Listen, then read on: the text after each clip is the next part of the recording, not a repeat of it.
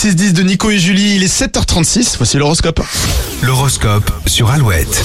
Les béliers, Eh l'ambiance sera plus studieuse que détendue. Ça tombe bien, vous avez du pain sur la planche. hein. Les taureaux, vous pouvez vous fier à votre intuition et à vos valeurs pour aller dans la bonne direction. Euh, Gémeaux, vous allez choper le virus de la flemme. La journée va être longue. Mettez des masques, il y a des masques pour ça ou pas Non. Cancer, concentrez-vous sur l'essentiel ce jeudi, vous aurez tendance à vous éparpiller.